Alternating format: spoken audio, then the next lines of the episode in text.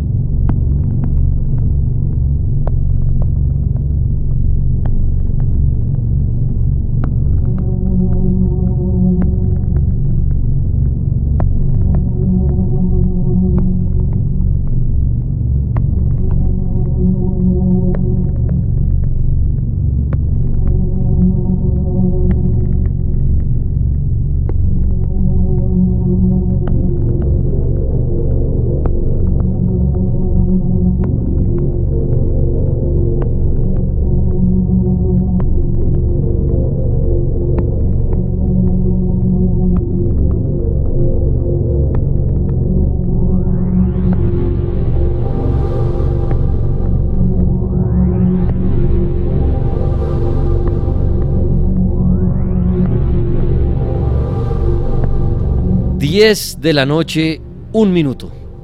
Bienvenidos al cartel paranormal de la Mega. Sí, este espacio que abre su telón de domingo a jueves de 10 a 12 de la noche para abordar estos temas de misterio, temas que nos llaman la atención. Alguien me escribía hoy, me decía, Tripa, le recomiendo el tema del Área 51. Mañana vamos a tocar el tema del Área 51 en una parte para los amantes del tema de los ovnis, de la conspiración, para que no se lo pierdan. Y también luego de, perdón, del Área 51 estaremos eh, tratando de comunicarnos con el más allá. Es un ejercicio que hemos venido haciendo a lo largo de estos días debido a una llamada a una funeraria el pasado domingo. Y bueno, dijimos, ¿por qué no sacar un espacio cada noche para que llamen oyentes que estén en lugares donde exista actividad paranormal, bajo la experiencia de ellos, y preguntar a través del teléfono si hay alguien ahí. Eso lo hemos hecho, ha salido interesante el ejercicio. Eh, personas que dicen haber oído cosas en la llamada de la funeraria. Ayer cuando un hombre nos llamó de una finca también, personas eh, dijeron haber oído cosas extrañas. Mañana, mañana jueves, que viene Robles, estaremos analizando parte de esa llamada de anoche y de las que de las extrañas que salgan hoy, más unas nuevas mañana, después de hablar del área 51. Ahí les adelanté los titulares para mañana. Por lo pronto, para esta noche, en esta primera parte, pues me encanta que venga el Monseñor Andrés Tirado, porque sé que, y sin inventar y sin chicanear, llueven las llamadas cuando el hombre asiste para responder a sus preguntas.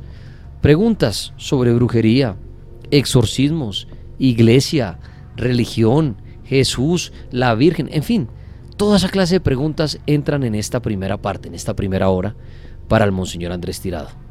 Entonces, si ustedes quieren participar de las preguntas, pues eh, pueden hacerlo. En Instagram no les voy a volver a, publicar en arroba el libro del cartel porque hace poco, la penúltima publicación inclusive dice qué pregunta le gustaría hacerle al padre Andrés Tirado. De ahí voy a tomar preguntas, así que pueden ponerlas ahí, arroba el libro del cartel en la penúltima publicación Ahí pueden dar sus preguntas. También lo pueden hacer en Facebook, en nuestro grupo El Cartel Paranormal. Y en Twitter con el numeral de esta noche, Bendito el Cartel. Bendito el Cartel. ¿Sí? El padre se mueve en el tema de la brujería, de las liberaciones. Entonces, aprovecha a hacer su pregunta. ¿Sí? No le dé pena, no le dé pena llamar y decir, no, padre, es que yo creo que me están haciendo brujería porque es que encontré una toalla higiénica, no sé qué, por allá detrás de un mueble. No le dé pena contar la historia, de verdad. Cuéntesela al padre y él le dará la opinión en esta noche. Entonces aprovechemos porque el tiempo se va volando cuando es esto de preguntas Y luego, después de las 11, sí esperaremos llamadas, inclusive llamaremos a una mujer que ahorita estamos hablando con ella, que nos dice que en su casa hay actividad paranormal, para ver si cosas extrañas se escuchan en la llamada.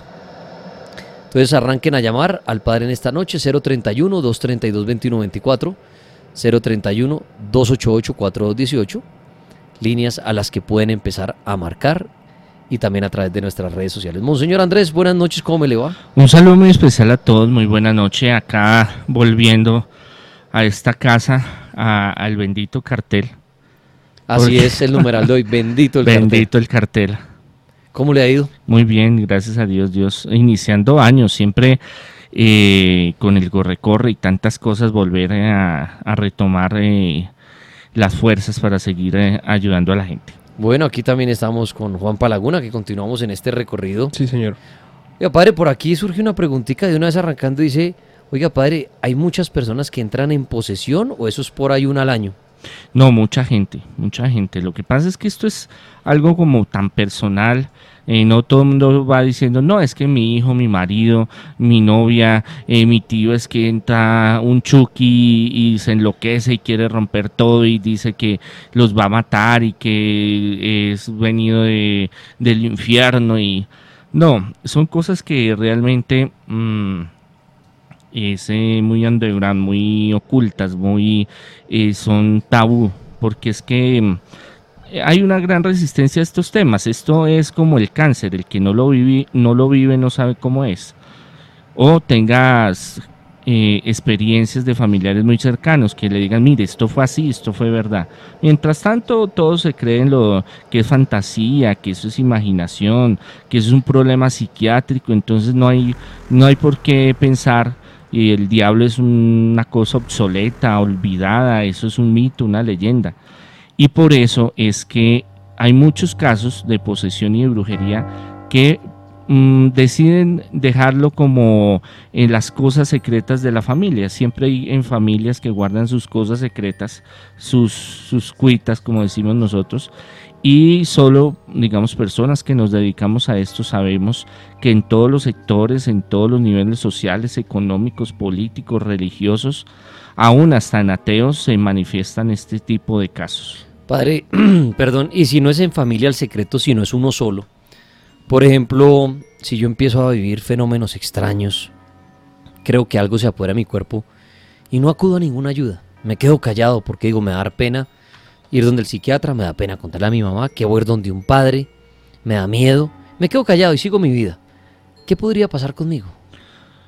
es una cuestión que no hay una, un tiempo, cada caso es diferente, ¿no? Cada caso el, tratamiento, la solución, el por qué una posesión. Y eh, va llegando un momento en que el espíritu va, eh, va posesionando, posesión viene de tomar, de, dominar ese cuerpo de esa persona, hasta que esa persona pierde, va perdiendo la realidad, o sea, usted va, eh, la persona va perdiendo ese poder de dominio, digámoslo así, de su conciencia, de su yo interior. Y eh, llega en un momento en que se empiezan eh, a manifestar, a manifestar con gente en el trabajo, en un servicio público, en algún lugar, y la gente lo empieza a ver y observar que empieza a tener comportamientos que no son adecuados. O sea, podría terminar uno en la locura. Muchos llegan a ese estado, eh, digamos, hay el último grado. Y ser juzgado como loco. Por ahí uno chifladito en la hay calle varios, Sí, claro. Hay varios exorcistas que dicen que los manicomios, la mayoría de los que están ahí, o casas de reposo, porque ahorita no se puede decir manicomio, eh, están llenos, la mayoría son de brujerías bien hechas o de o de posesiones que no se dieron a tiempo solución. Eso es lo que se habla en el largor popular, el, diálogo popular, digámoslo así, de los exorcistas. ¿Cuánto es, llega a ser verdad? Es complejo, pero de lo que yo he conocido de estos lugares donde recluyen a personas muchas veces hay casos, porque hay familias que me vienen a consultar y a pedir ayuda, eh, tienen unos fenómenos y unas señales paranormales. Entonces no es solo el problema psiquiátrico que existe, es o, una cuestión mental, sino que realmente una posesión o un trabajo de brujería puede llegar a que la persona se enloquezca o muchos se suicidan. Dicen, ya no estoy viviendo esto, estoy viviendo lo otro, eh, busqué ayuda, no me ayudaron, o me da pena, o no quiero que nadie me ayude, y yo sigo con este suplicio, este sufrimiento. No, eso yo cojo y me tiro a un, carro. Ahora hay espíritus que tienen como esa opción, digámoslo así, ese objetivo de martirizar a la persona y que la persona también tenga ideas suicidas. No, no voy a decir que todas las depresiones ni que todos los que piensan en suicidio es por un espíritu, una brujería, una posesión, no. Pero sí en los casos que he manejado hay un gran eh, número de estos casos donde tienen ese componente del suicidio. Muy bien, interrumpimos un momento al monseñor Andrés Tirado y las preguntas porque acaba de temblar en la ciudad de Bogotá. Mm, Dios aquí, santo.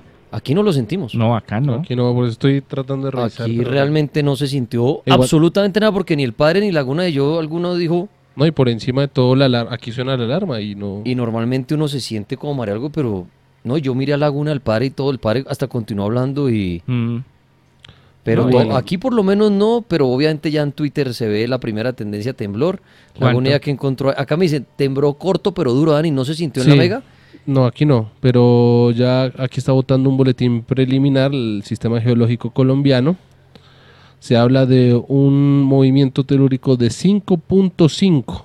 y profundidad. Eso, eso, eh, eso es fuerte, pero entonces debió ser muy profundo. Ya estoy buscando Porque que si está... 5.5, si hubiera sido muy a ras, Duro, hubiera, sí. se- si hubiera sentido esto duro. Colapsó la página del Servicio Geológico Colombiano. Ah. 5.5, ya les voy a dar más, el, más exacto el dato.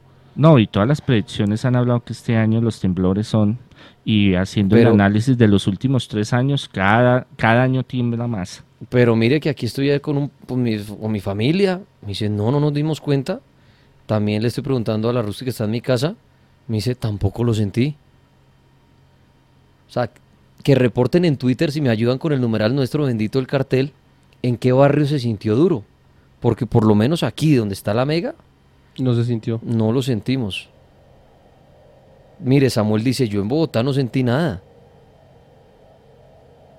Bueno, el, el tweet lo registra. A ver si Acá puedo- dice Servicio Geológico Colombiano. Lo que dice Laguna 5.5. Creo que es Santander el, el epicentro. Mm, Como raro allá en la mesa de los santos, ¿es que se llama? Sí, Puede allá se, haya- mm, se mece esa A mesa. ver, boletín preliminar. Sí, Los Santos Santander. ¿Sí? Mm, Ah, sí, sí. Dicen acá lo sentí en Medellín, dice David Henao. mm, Profundidad 158 kilómetros. Sí, Ah, no, con razón. Con razón no, no fue fuerte. Porque a menos profundidad más fuerte. Cuando eso que dicen que no, a 5 kilómetros. no. Uy, Pero no, todo está por definir Téngase. ubicación. Según esta Dice- pa- este portal, que es el oficial del Servicio Geológico. Perdón. Acá dice el gato negro, aquí en el norte no sentí nada, pero digamos de Anita en Suba me dice, se movieron un poco las camas. En Bucaramanga se sintió fuerte, claro, allá se sintió Camilo Prada. mm, No sentí en Medellín nada, dice Orlando Medina. Fue en Zapatoca, Santander, fuertísimo aquí, dice Beto Guerrero. En Villavicencio nada. Se sintió duro en el norte en la 170, dice Santiago. Tembló en Santander de acá. Sí, vio tripas, me encuentro trabajando aquí en el relleno sanitario de Doña Juana y pensé que era la vibración de la maquinaria. Lo sentí duro, dice Joan Sebastián. mm. Bueno, Dani, Señor desde mío, aquí Dios en nos Castilla ayude. y Tintal no sentí nada. No, todavía no. Aquí en donde dice ubicación, en el reporte de la página, no, no dice un sitio específico. Pero en el punto del mapa de la página, sí señala al departamento de Santander como el epicentro. Entonces, ya ahorita imagino que la actualización ya será más específica. Bueno, ahí estaba la, la información. Queríamos hacerles llegar. Eh, pensé que estaba María, dice Victoria, en Modelia. Ese es el primer síntoma del temblor, que uno siente que como que se marea, excepto que vea uno caer las cosas. Que ya 154 kilómetros de profundidad. Menos mal, menos mal. Bendito Dios que no fue Bastante tan profundo. cerquita.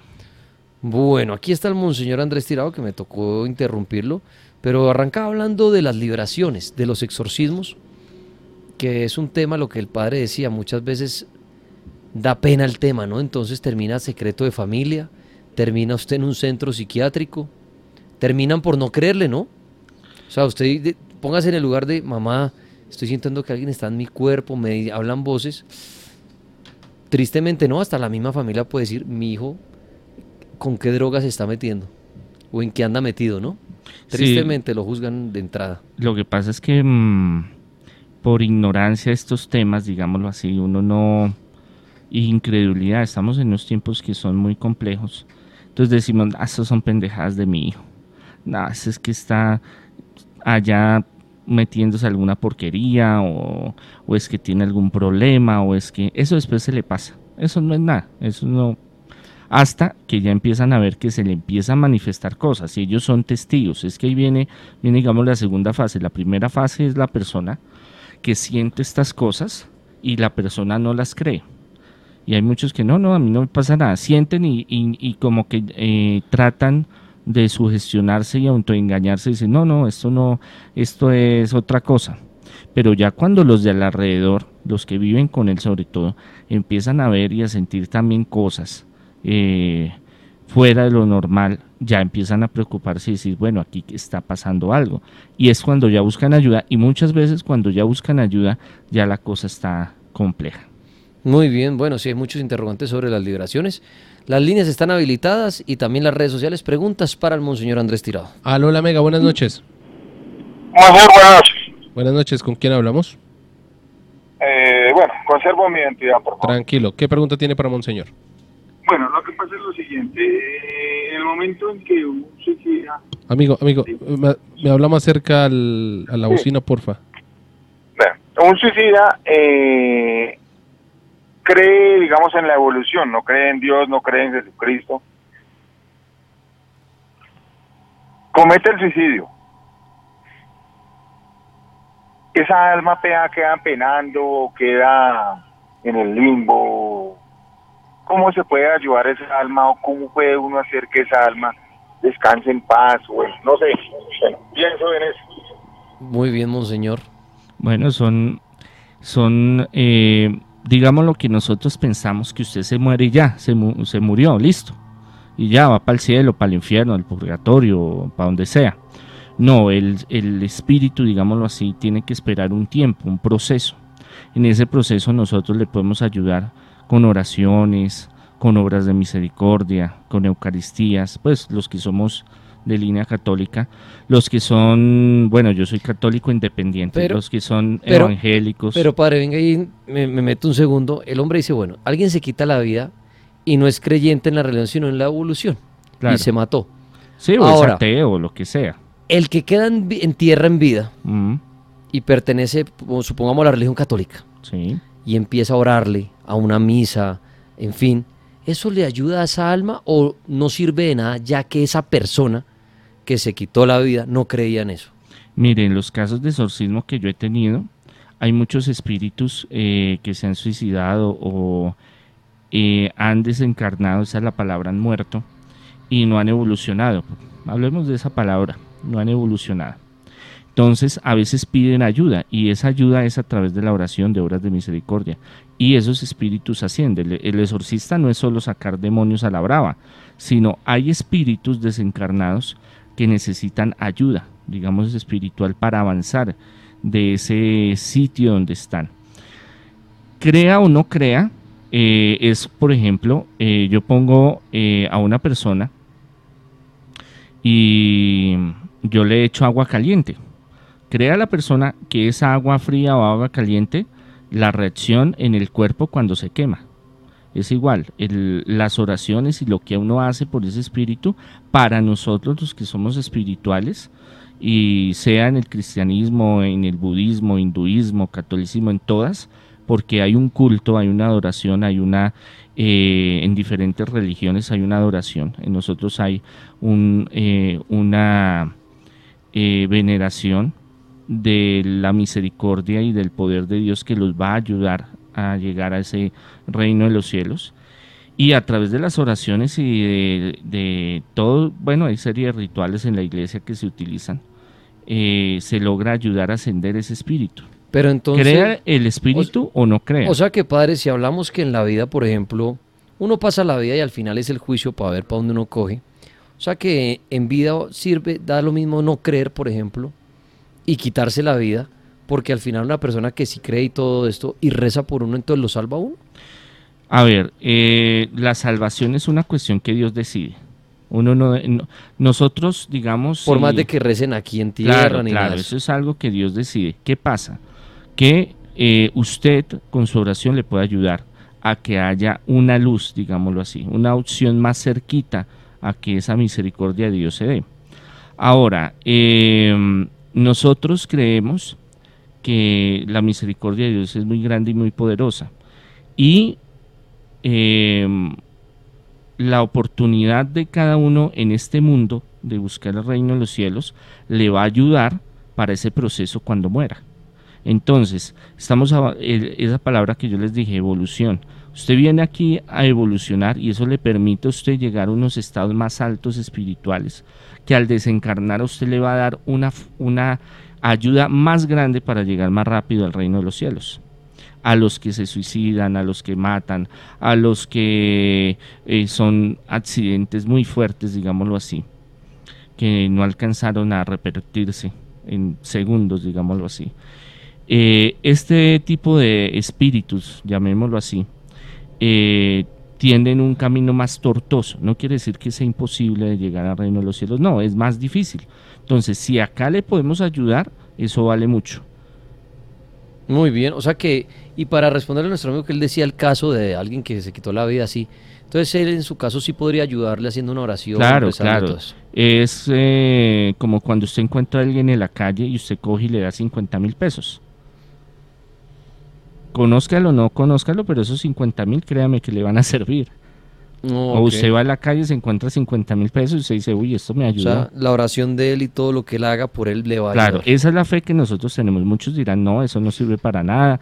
Otros dirán, "Ay, aquí se muere y ya no, no, no existe nada más. Pero en lo que nosotros creemos y en la fe que profesamos es que eh, Dios es un Dios de misericordia y, y Jesús mismo lo habla. Después de este mundo terrenal viene el reino de los cielos. Muy bien. Bueno, más preguntas, vamos a las líneas. Ah, Lola Mega, buenas noches. Buenas noches, ¿Con quién hablamos? con Tatiana. Tatiana, bienvenida al cartel paranormal de la Mega. Cuéntenos qué pregunta tiene para Monseñor. Eh, mira, lo que pasa es que no es por mí, sino por mi mamá. Eh, es que ella, pues, me estaba comentando que ella pues, siente que le, que le han hecho brujería, que ella ve muchas personas, eh, pues ella a veces está bien, y, o sea, le va bien y en un momento a otro se bajonea totalmente, le va súper mal, queda sin dinero. eh, y también, como está diciendo ahorita el padre, eh, pues decía que ella sentía como muchas ansias de suicidarse que ella pasaba por un puente y lo veía era como las ganas de, de botarse porque ella ya no daba más, porque las cosas no le estaban fluyendo, entonces pues no sé, yo quisiera saber cómo podría ayudarla o cómo hacer. Muy bien, monseñor. Bueno, cuando nosotros tenemos familiares, tenemos un vínculo muy fuerte que es la sangre, y eso lo hablan todas las comunidades y religiones y etnias en el mundo. La sangre es algo muy fuerte, por eso los sacrificios en lo antiguo era con la sangre. Llega Jesús y lo reemplaza porque Él es la figura del Cordero que da su vida por las ovejas y su sangre paga todos los sacrificios. La oración, la oración que usted haga con fe, hay unas oraciones, por ejemplo la coraza de San Patricio que usted puede buscar por internet, la puede hacer para su mami. Su mami puede ser que tenga problemas de depresión, eso es uno. Cuando se descarte la cuestión médica y sigan pasando cosas y ella no se siga mejorando con tratamientos médicos, eh, lo que pasa es que aceptar a veces que uno tiene un problema no es fácil. Decir, no, es que yo sufro de depresión, por ejemplo, o es que yo sufro de delirio, o yo siento. Em, después de descartar esta parte médica y que le puedan ayudar, si sigue pues, eh, presentándose estas cosas de, que ella siente, hay que buscar ayuda, ayuda profesional que la pueda guiar espiritualmente, sea una persona profesional dedicada en este tema, que sea docto en este tema, para que pueda ayudar a, su mami. Eh, yo qué puedo decir, es muy posible que sea algo de brujería, es posible. No le puedo diagnosticar porque yo no la conozco, no la he visto. Yo hago un tratamiento, un proceso, un diagnóstico antes de a lanzarme al vacío y decir, no, es que es brujería. ¿Por qué? Porque muchos síntomas de la brujería o de posesiones son muy parecidos a problemas psicológicos y psiquiátricos. Y a veces uno llega un momento en la vida que eh, tiene problemas económicos, tiene problemas sentimentales, problemas de salud, problemas con los hijos y pasa por un, por un transmilenio y dicen, no, yo la solución es eh, votarme ahí porque yo ya con esto soluciono mis problemas. Eh, hay unas estadísticas que a nivel nacional hablan de que el colombiano tiende gran porcentaje a, hacer, a tener depresiones ¿no? y a pensar en el suicidio. Muy bien, aquí le llevo una pregunta, y es interesante, padre, todas las preguntas que hacen, y es que si el orar, bueno, a tratar de entenderla mejor, dice, el orar o ir a misa por televisión es lo mismo. Hace poco vi que el Papa impulsó o creó una aplicación para que los jóvenes oren a través de su celular. ¿Eso es válido? Claro, toda oración. Lo que pasa es que nosotros tenemos una conexión universal, digámoslo así, a través del Espíritu Santo. Entonces podemos estar, miren, en el, en el, Congreso de Exorcistas que estuvo en Roma en abril del año pasado, eh, varios cardenales hablaban de que ellos hacían exorcismo a través de vía telefónica y vía Skype. Y yo he hecho también exorcismos y oraciones de sanación y de liberación a través de eh, a, distancia de la tecnología y la tecnología. Eh, hay unos rituales muy antiguos donde se hacen eucaristías de liberación a distancia o rituales a distancia, que creemos que el Espíritu Santo pasa a través del tiempo, del espacio, de las, de las leyes de la naturaleza y llegan donde está, digámoslo así, esa persona y le concede la sanación y la liberación.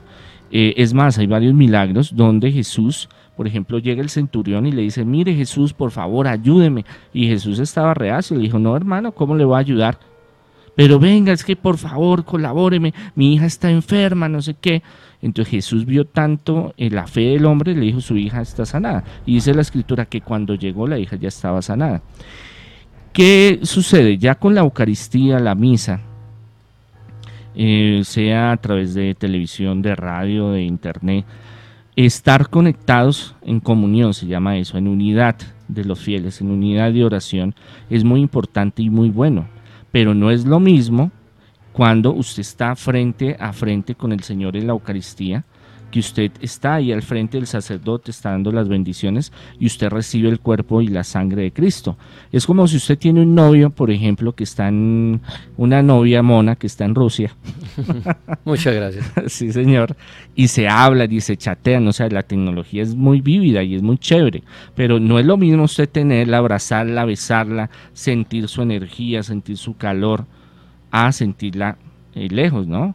Claro, el, medio tecnológico nos une y nos da como consuelo y nos da alegría y sentimos muchas cosas, pero el face to face, el frente al frente, es otro cuento. O sea, en conclusión es mucho mejor la misa y todo en su lugar. En, vivo y en directo, sí señor. Muy bien, vamos con otra pregunta. Ah, Lola Mega, buenas noches. ¿De buenas noches? ¿Con quién hablamos? Eh, con José Luis. José Luis. Bienvenido, un saludo a toda la gente en Cali. Eh, cuéntenos qué pregunta tiene para Monseñor. mi pregunta para Monseñor es la siguiente. Es que yo, o sea, yo tengo 50 años y, pues tengo problemas de salud. Y pues yo rehuso tratamiento. Entonces yo, o sea, yo, o sea, no, no quiero como prolongar mi vida de una manera artificial, digamos. ¿Eso aplica como subsidio, como subsidio o, o eso es natural que yo lo siento? ¿Y qué sufre? ¿Qué está sufriendo? ¿Qué enfermedad tiene? Eh, pues, pues la verdad, o sea, males generales, o sea, no, pero pues yo no, o sea, ni consulto al médico porque pues yo no, o sea, no, no está como dentro de mí, pues, pues comenzar a tomar medicamentos mm, mm, de por vida, pues, o sea, no, no, no, o sea, no está eso en mi mentalidad. Pues. O, o, sea, usted fue al médico, el médico le dijo, tiene que tomarse esta medicina y usted a sus 50 años dice, no, yo no quiero tomar medicinas. Sí, sí, o sea, más o menos es lo mismo. O sea, yo rehuso y, y me mandan exámenes y yo pues digo, no, o sea, no, o sea, no, o sea, no está dentro de, mi pensar hacer ese tipo de cosas. Ok, y su pregunta es que si, digamos, esto, el no hacer este proceso que un médico le indica, a ver si entendí bien, si esto lo lleva a la muerte, que si eso es suicidio, ¿es lo que dijo usted? Sí, sí, o sea, o sería como morir por negligencia o sería suicidio, no, no sé. La pregunta es interesante, padre. O sea, si a uno un médico le, le ofrece la salvación, le dice, o como una cirugía, hermano, hay que operaros si no usted va a morir. Y uno dice, no, yo ni tomo medicinas, ni me abran, ni nada. Chao, médico, que esté bien. Y se va uno para la casa. Y tristemente uno fallece por no haber hecho el tratamiento o algo. La pregunta es, ¿eso qué clase de muerte es el día de mañana para el que está allá arriba? Lo que pasa es que es complejo y ahí vamos también a la eutanasia. Eh, una cosa es una cosa y otra cosa es otra cosa. Entonces cuando eh, ¿qué es suicidarse? Es tomar su vida en sus manos. Es decir, mire, yo estoy sufriendo y eh, me voy a tomar esto, me voy a inyectar lo otro, me tiro un carro y, y acabamos con esto. En el caso del oyente que nos habla, es diferente, es una opción que él toma de cómo puede llevar, digamos, eh, su enfermedad. Por ejemplo, yo conozco gente que tiene cáncer hace muchos años y le dijeron, hermano, usted vive un mes. Y él dijo, le dijo, mire, para que se le alargue unos seis meses o un año más, tiene que hacerse radio, quimio, cirugía.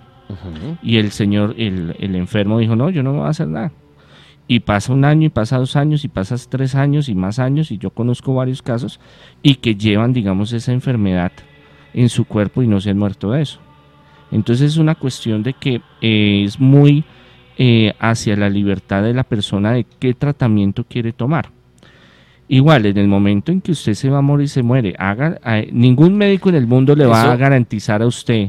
Eso le quería preguntar yo, padre. Según la creencia católica, nosotros llegamos al mundo con una fecha ya estipulada de muerte. No, no, no, no la es. No, la, no existe, digámoslo así. Existe varias cosas que Dios quiere, en un propósito para usted en su vida, que es que lo conozca Él, que se realice como persona en diferentes áreas. Pero el único que sabe, es más, a Jesús le dice, mire, le dicen, maestro, rabbi, maestro, ¿cuándo se va, va a llegar el fin de los tiempos? ¿Cuándo esto se va a acabar? Le dice, ni yo que soy el Hijo de Dios lo sabe, solo mi Padre sabe el día y la hora. ¿Qué quiere decir eso? Que solo Dios sabe en qué momento usted se va a morir. Y mire, y le digo una cosa, yo he conocido casos que hay de personas que le han pegado 20 acuchilladas, por ejemplo, 10 tiros y no se muere. Pero usted salió y le dio una neurisma o un resfriado, le dio una pulmonía y se murió. Entonces son cosas que no son muy eh, eh, cada caso es muy diferente y solo Dios sabe en qué momento se va a ir. Y al rechazar uno entonces la medicina, por ejemplo, ayuda médico, ¿Dios cómo tomará eso? No, él toma, él, él lo mira, digámoslo, desde su libertad, su decisión. No como pecado, no, hermano, no. porque es que no hay una, una todavía la ciencia eh, y, los oyentes que me están escuchando, y yo creo que Daniel también sabe, no hay ningún médico en el mundo que usted le garantice un tratamiento.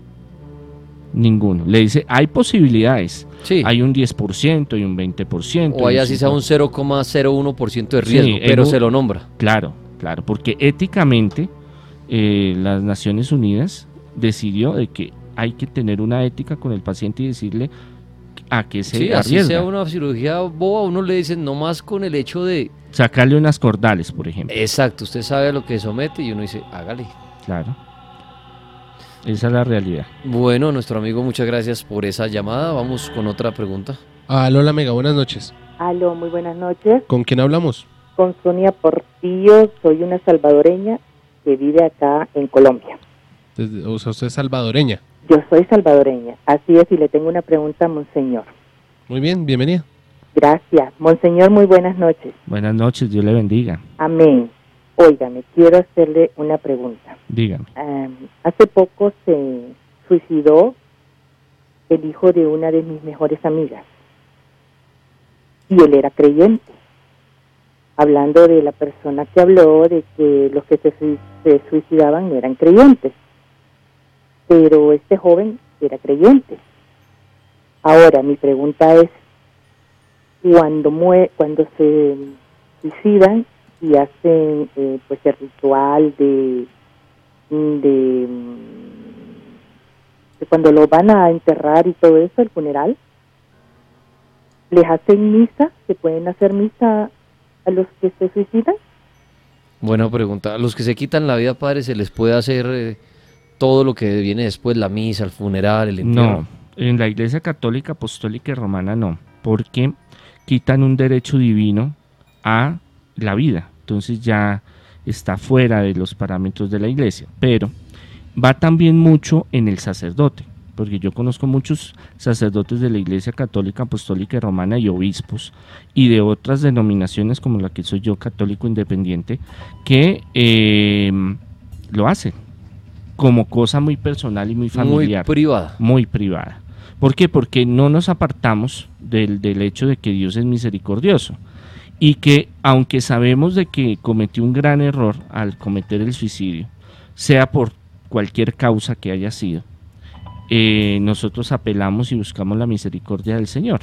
Y a través de las Eucaristías, del Rosario, de las novenas, de las oraciones, clamamos a Dios por ese, ese ser amado, porque muchas veces son padres, son hijos, son hermanos, son madres. Bueno, eh, eso es algo que, que nos eh, hace, nos sensibiliza, digámoslo así.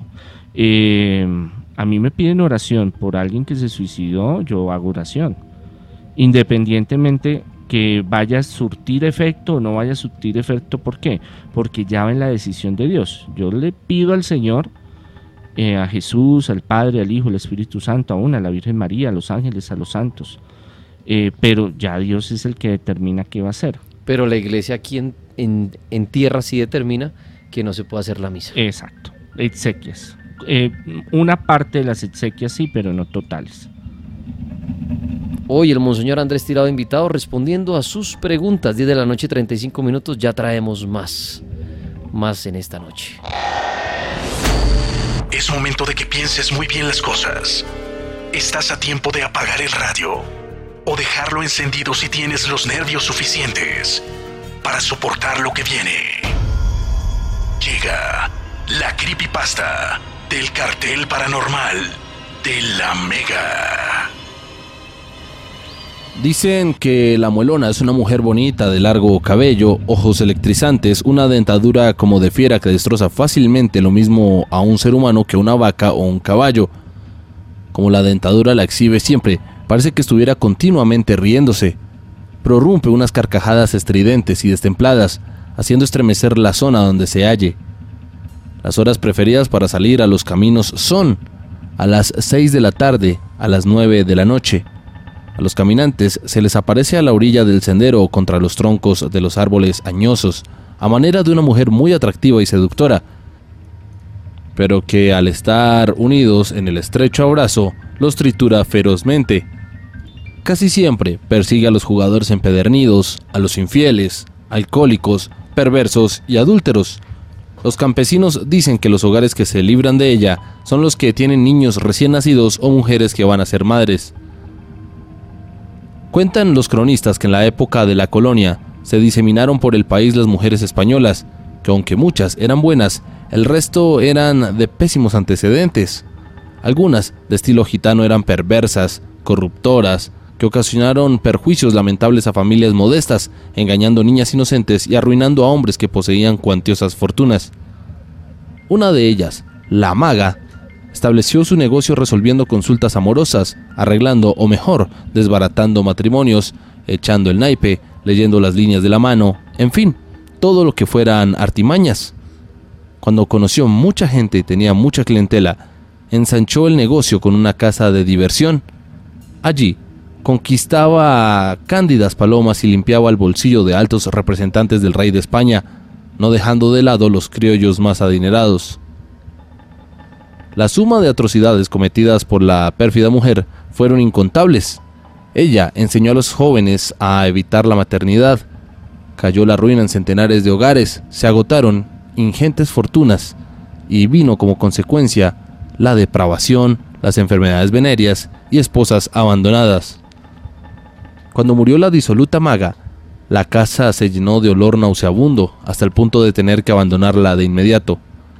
Una de las mujeres preferidas por la muerta se arriesgó a quedarse aquella noche para recoger algunos utensilios, trajes y joyas. Apenas apagó la bujía para acostarse, una bandada de vampiros invadió la estancia y una voz cavernosa se oyó en el dormitorio. Tengo que vengarme de los hombres jugadores y perniciosos, malditos, de las mujeres livianas y descocadas. Estarán conmigo en el infierno. Soy la muelona. La indefensa mujer no podía prender el cándil porque el aleteo de los quirópteros apagaban la yesca, a la vez que le azotaban la cara.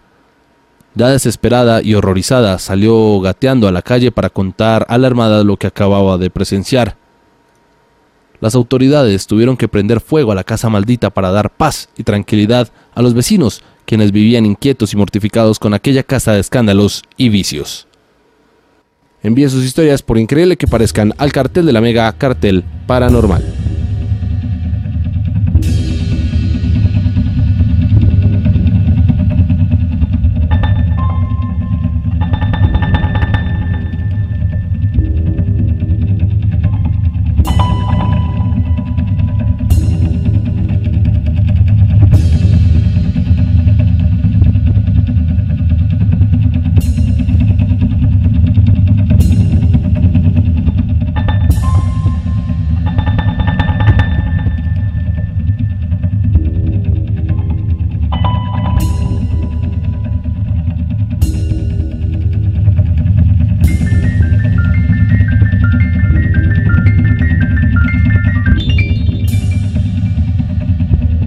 De la noche, 39 minutos. Aquí extra micrófonos, estábamos aquí cuadrando y muy pronto les haremos un debate sobre el suicidio.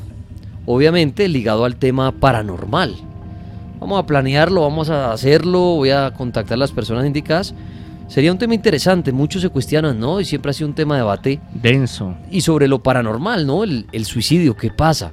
Desde la persona queda como un fantasma, muchos dicen eso, eh, muchos le tienen miedo a, un a vivir en un lugar donde alguien se ha quitado la vida porque creen, Atormentan. creen que atormentan. ¿Será que le cierran las puertas del cielo? ¿Van directamente al infierno? Hay muchas respuestas, ¿no? Muchos dicen que el que se quita la vida fue obra del diablo, Mm. que el diablo fue el que hizo que se quitara la vida. O sea, el, el que con un revólver y se mete un tiro no fue el consciente, sino fue el diablo el que logró hacer eso. Está, interesante, vamos a cuadrarlo desde la parte paranormal, el, suicidio, porque también hay muchas preguntas en, en relación a eso para el padre. Que bueno, aquí nos quedan unos minuticos con el padre, ah, después de las 11 haremos llamadas para historias y ir en búsqueda de actividad paranormal. Pero por ahora, tiene una pregunta para el Monseñor Andrés, el numeral bendito el cartel, numeral bendito el cartel. Eh, esto también está muy ligado a esto. Dicen, padre, usted mencionó la eutanasia. Las personas que se quitan la vida con eutanasia, ¿la iglesia lo ve también como suicidio? Sí, claro, la eutanasia es un suicidio para la iglesia. ¿Qué pasa? Que mm, para mí, digámoslo así, es un tema muy, muy denso, muy profundo y de mucho debate. Eh, porque también uno mira también las condiciones de esa persona, de lo que está viviendo, lo que está sufriendo. La mayoría que, hacen- que practican, digamos, llegan a practicar. Por eso es vetada en algunos países la eutanasia. Aquí hay un debate fuerte en las leyes porque están eh, eh, buscando eh, quitar la penalidad a la eutanasia. Es porque son, eh, son enfermedades terminales y son enfermedades o circunstancias de salud terribles, digámoslo así, que sufre mucho la persona y la familia, porque cuando una persona está en unas condiciones terribles de salud, sufre mucho la familia. Pero para la iglesia sí, claro, la eh, están hablando de, de, mm, si la persona decide hacerse la eutanasia o suicidarse prácticamente. O si la familia le practica, autoriza la eutanasia, es como si lo estuvieran matando. Ese es, digamos, en la iglesia católica apostólica romana el, el- el- el argumento que utilizan para lo que es la eutanasia. Muy bien. Aló, la Mega, buenas noches. Aló, muy buenas noches. ¿Con quién hablamos? Eh, con William Estrada. William, bienvenido al cartel paranormal de la Mega. Su pregunta para Monseñor. Eh, claro, muchas gracias a- al panel que está en este momento allí transmitiendo. Eh, tengo una pregunta y de verdad que va conectado con la pregunta anterior. ¿Qué pasa, Monseñor, con las buenas noches para usted, Buenas noches. eh, cuando dos personas alcanzan a ver una entidad que no pertenece a este plano eh, terrenal, cuando dos personas lo pueden ver, lo pueden sentir, eh, ¿qué tipo de conexión se genera en ese momento? Dos personas vivas se refiere que vieron a un espíritu. Sí, señor. Eh, me refiero, mi abuela y yo eh, tuvimos varias experiencias paranormales en donde eh, los dos pudimos experimentar eh, una entidad que se nos acercaba, la vimos caminar y nadie más, solamente ella y yo. Mire, muchas familias, es que estos son temas como muy, muy privados de la familia, digamos así. Pero en muchas familias hay eh, vivencias, eh, hay una cuestión que es una conexión espiritual y sanguínea de sangre entre la familia y entre abuelos y nietos, porque cada tercera generación se heredan los dones, esa es una teoría que existe. Y muchas veces entre los familiares sienten, digamos, conexiones de cosas, sueños, a veces tienen sueños, a veces se les aparecen entidades, a veces les hablan entidades, a veces sienten cosas, hay premonición, sienten cosas que van a suceder, porque hay una conexión entre los integrantes de la familia. A veces no son familiares, a veces tienen una relación muy estrecha, digamos, de amistad, o hay un vínculo entre esos dos o tres personas que los unen a, un fenómeno o algo que está sucediendo. Sí, en muchos hogares en muchas familias se oyen, se sienten, se ven cosas, hay manifestaciones de espíritus eh, regulares, malos, burlones, como lo quieran llamar. Hay de diferentes escalas, no es solo, o sea, el espíritu no, nosotros a veces lo asociamos como a Gasper, como el que se pone la sábana y hay el, fantasmita bueno que viene, no, hay, hay muchas clases de, de entidades, de espíritus, pero esto muchas veces no se habla ni siquiera entre la misma familia, porque van a decir, ah, es que este está sollado, este está loco, este, este quiere, este está buscando ese ser el centro de atracción, este quiere es que le ponga atención. Y sobre todo, lo hemos hablado en varios programas, los animales, los niños y aún las personas mayores, em, por su condición a veces son muy sensibles a estas energías y espíritus. Y muchas veces no es un tema como decir, vamos a hablar del presidente, vamos a hablar de la economía, vamos a hablar del fútbol. No es un tema que sea, y a veces da miedo. Y a ese repudio, a ese rechazo eh, de la misma familia, nosotros nos encapsulamos y decimos, bueno, esto es nuestro, de dos o tres personas o niño y, guardo esta experiencia, si a veces con nuestros hijos, a veces con nuestros esposos, esposas, tenemos cierto recelo, digámoslo así, en estas cosas, porque eh, eh, hay algo del ser humano que es eh, muy sensible al rechazo, al rechazo social grandes antropólogos, psicólogos hablan sobre eso. Entonces, grandes problemas del ser humano y problemas psicológicos es por el rechazo. ¿Qué dirán? ¿Qué van a decir? No me van a aceptar, me van a ver feo. Entonces, esto, digamos, todo esto forma parte de, digamos, esas historias secretas X que guardamos en, en nuestras sociedades, en nuestros hogares. Muy bien, voy aquí a las redes sociales a leer sus preguntas para el Monseñor Andrés Tirado. Aquí en Instagram. De aquí también de la penúltima publicación sacó preguntas. Y bueno, acerca de, de, la, de la reencarnación, ya había hablado el padre, que es que la iglesia católica no cree en la reencarnación.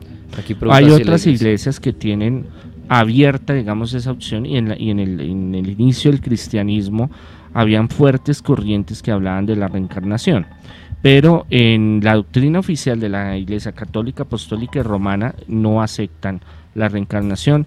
Eh, nosotros, Iglesia Católica Independientes, Congregación Sacerdotal Internacional, eh, no la descartamos de sí 100% porque es una teoría para nosotros, eh, pero tampoco la defendemos o la apoyamos 100%, decir es que es realidad, no, es una, es una teoría que hay, es como los extraterrestres para nosotros todavía hay mucho que, investigar y mucho que ver para decir, sí, la congregación y Monseñor Andrés Tirado dice que los extraterrestres son, porque es que yo no los he visto, no los conozco, y todavía no hay una de esas eh, señales, este año han, han hablado de que van a haber a esas apariciones en público masivos donde se bajan de la nave los enanitos verdes y dicen, mire, soy extraterrestre.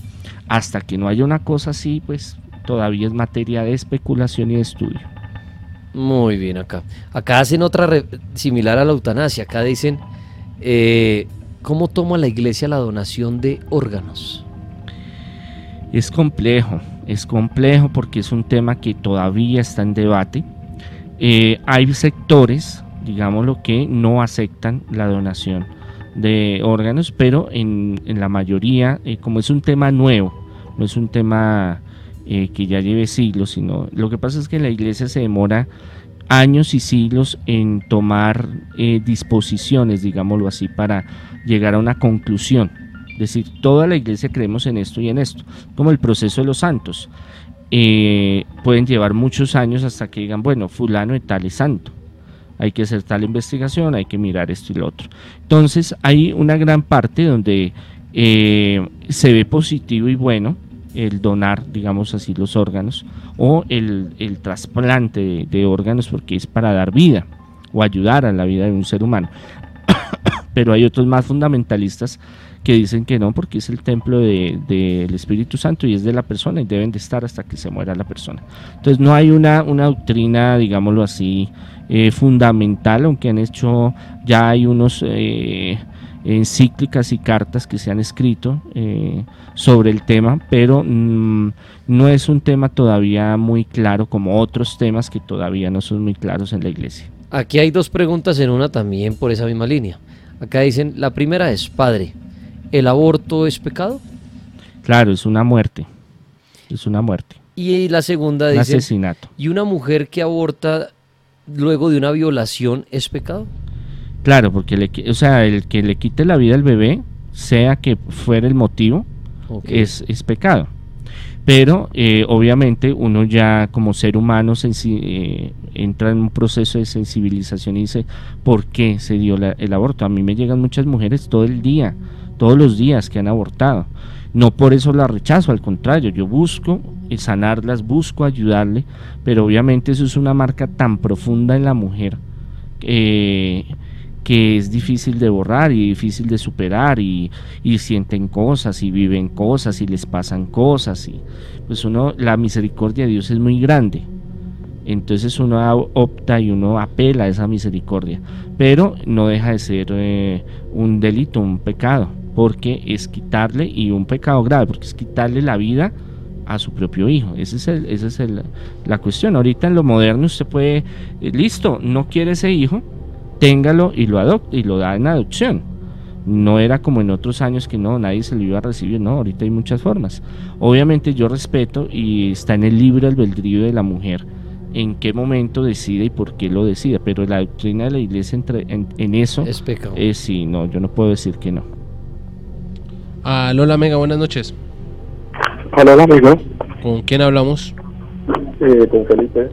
Bienvenido, Felipe, al cartel paranormal de la Mega. ¿Qué pregunta tiene para Monseñor? Es para complementar sobre lo que Monseñor dice de, que después de, muerto le hacen a uno oración y que, puede servir. Yo, en mi humilde opinión, diría que no, que ya uno después de muerto ya, como te digo, la oración no serviría nada porque pues, Cristo vino y nos mostró de que de que si vivimos en Él, tenemos resurrección.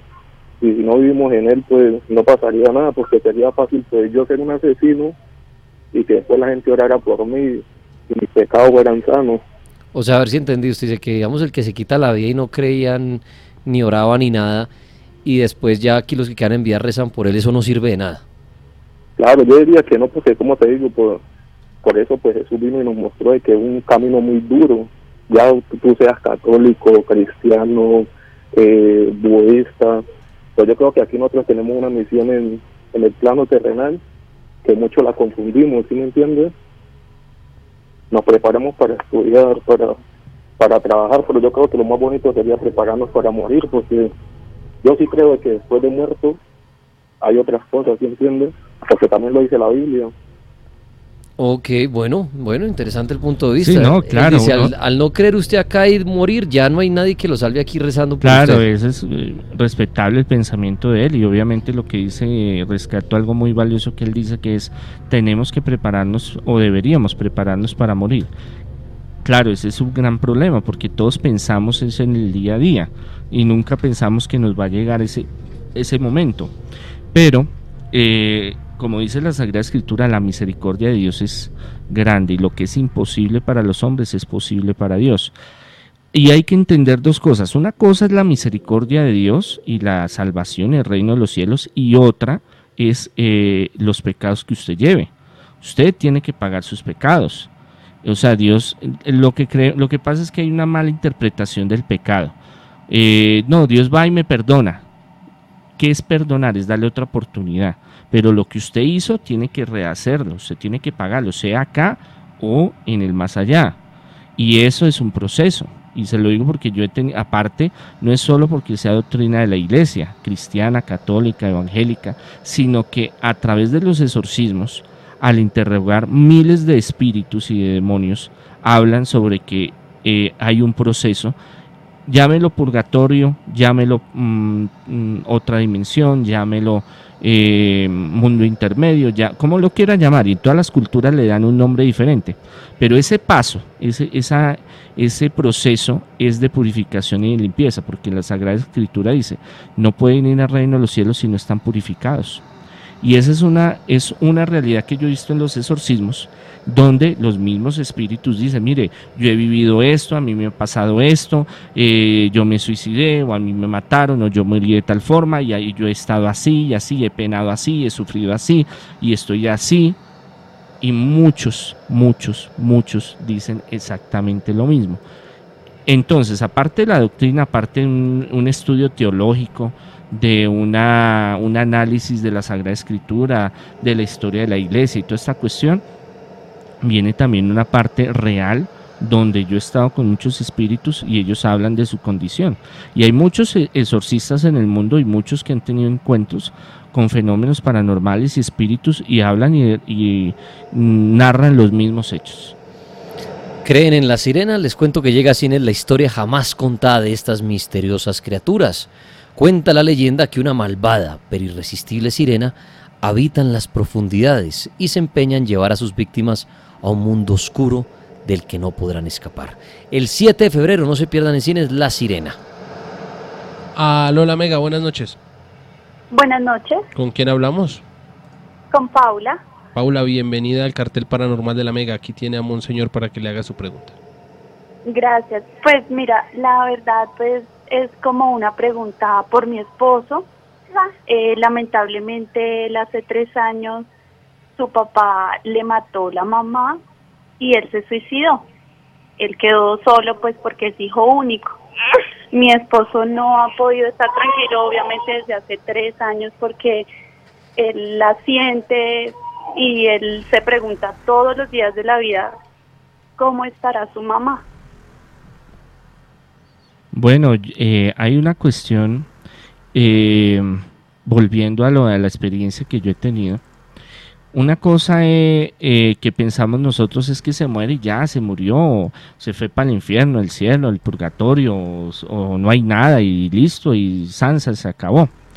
Pero lo que yo he mirado es que, y, yo no, y no solo yo, muchos exorcistas en el mundo, es que esto es algo, esto es algo en, en bloque que pensamos es que el espíritu que desencarna, que muere, no deja de ser quien es, no, como el demonio. El, de- el ángel caído cae del cielo, una redundancia, eh, y él no deja de tener su personalidad, de ser quien es, y los demonios, y tener sus nombres, sus, jerarquías y sus, y sus afines. Los eh, desencarnados que hemos vivido, ellos no dejan de ser quienes son ellos.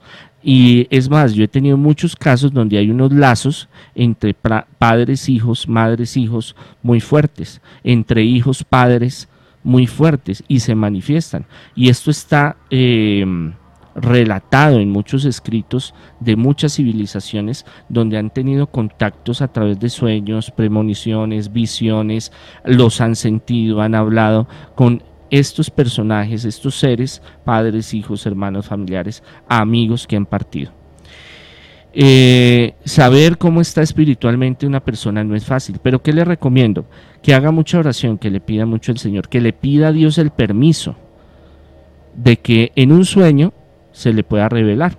Muchas veces eh, en sueños eh, nos pueden revelar cosas. Nuestros seres queridos se pueden manifestar y puede tener un diálogo y usted poder saber realmente si es, en qué nivel, digamos, está.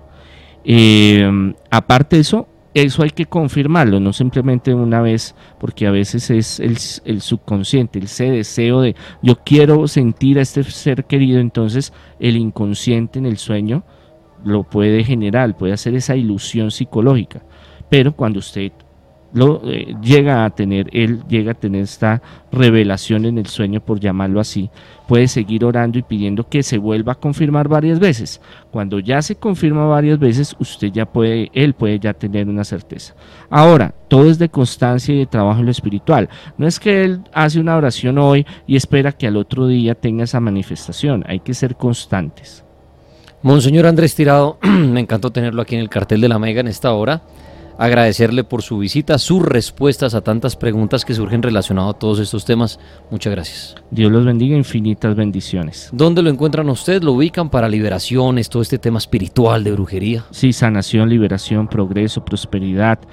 Hay unos cursos muy interesantes en virtuales sobre liberación, sanación, prosperidad. Ahorita estamos sacando uno en YouTube de parapsicología al 600-3445. Pueden llamar para ayuda espiritual. El fin de semana, el domingo, vamos a tener una misa de sanación, una Eucaristía de sanación. Están cordialmente invitados en las redes, Facebook, YouTube, eh, Instagram y demás. Pueden ver la información. Dios los bendiga y feliz noche.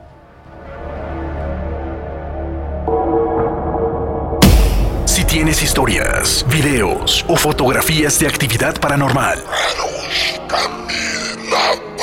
Envíalas al correo elcartel arroba lamega.com.co. El cartel arroba